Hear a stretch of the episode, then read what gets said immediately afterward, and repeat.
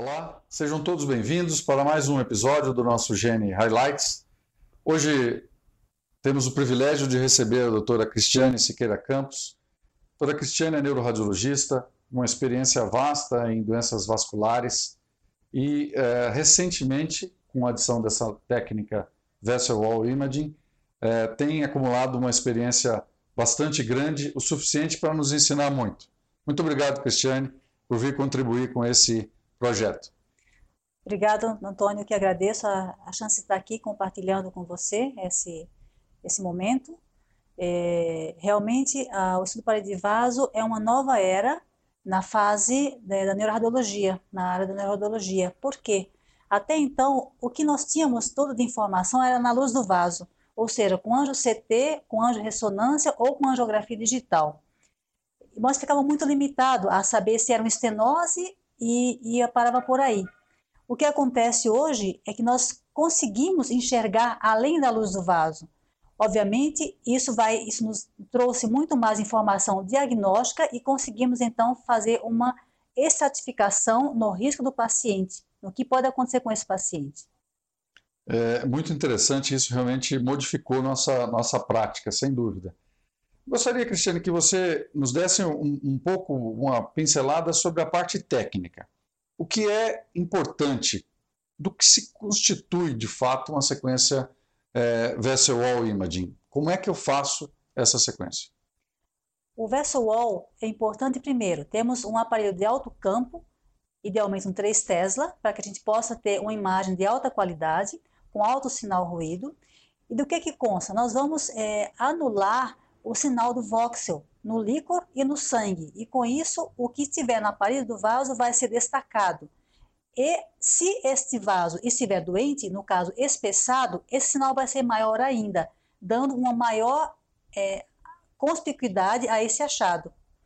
Em termos de técnica, inicialmente fazemos uma sequência 3-etof sem gadolínio e identificamos o local do problema, onde você tem a estenose, você tem a oclusão ou aneurisma. A partir daí, fazemos então as sequências para o black blood.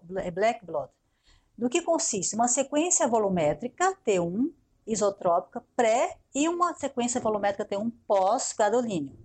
Além dessa sequência, pode fazer também sequências é, adicionais que seriam coronal T2 cortes finos é, ou ainda T1 espinheco. É, o teu espinheco ele é uma sequência que é um, pouco mais demorada. Então, aqui vale salientar, se formos juntarmos todas essas sequências, vai dar um tempo longo de exame.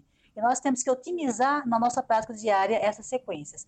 Então, eu diria que, em termos práticos, a sequência volumétrica T1 isotrópica, pré e pós, ela te dá capacidade de você ter informações da parede do vaso.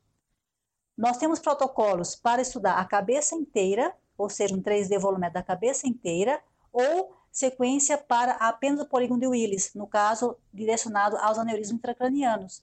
São sequências também com cortes finos, 0,6 milímetros, e que você consegue ter uma menor espessura e uma maior é, de, é, direcionamento para aquela região do polígono de Willis.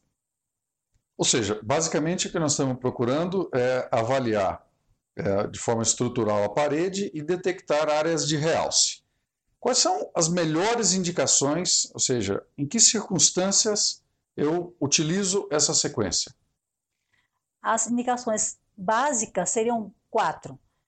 No caso, a dissecção, a placa de ateroma, os aneurismas. Então é importante ter em mente essas indicações básicas que certamente você vai ter é, muito, é, ajudado muito o paciente.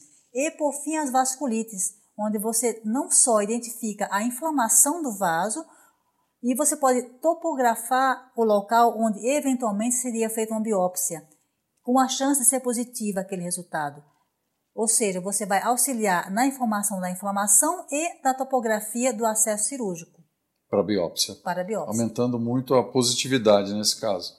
Positividade de biópsia de, de vasculite é o calcanhar de Aquiles. Você realmente tem uma dificuldade muito grande de confirmar o diagnóstico porque as biópsias é, têm uma são muito resultado negativo.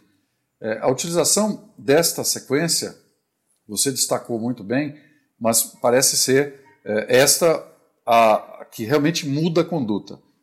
ao direcionamento de biópsia no caso é, das vasculites. E, obviamente, também, é, como você mencionou, a detecção de aneurismas instáveis, para que possa é, otimizar o tratamento. É isso? Exatamente.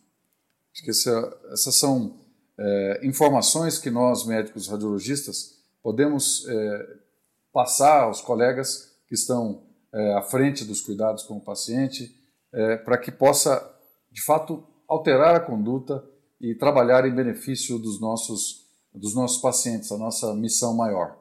Eu ressaltaria aqui é, a similaridade disso com é, esse projeto, com a iniciativa de transferir conhecimento das pessoas que sabem mais para as pessoas que estão aprendendo, que estão estudando e se dedicando é, ainda aos primeiros passos nesse assunto.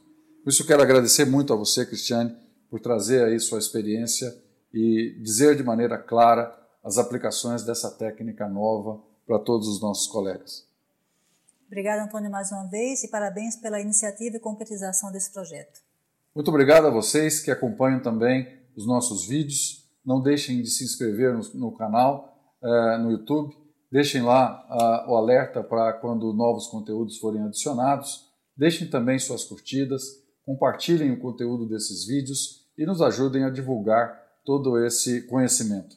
Até o nosso próximo vídeo.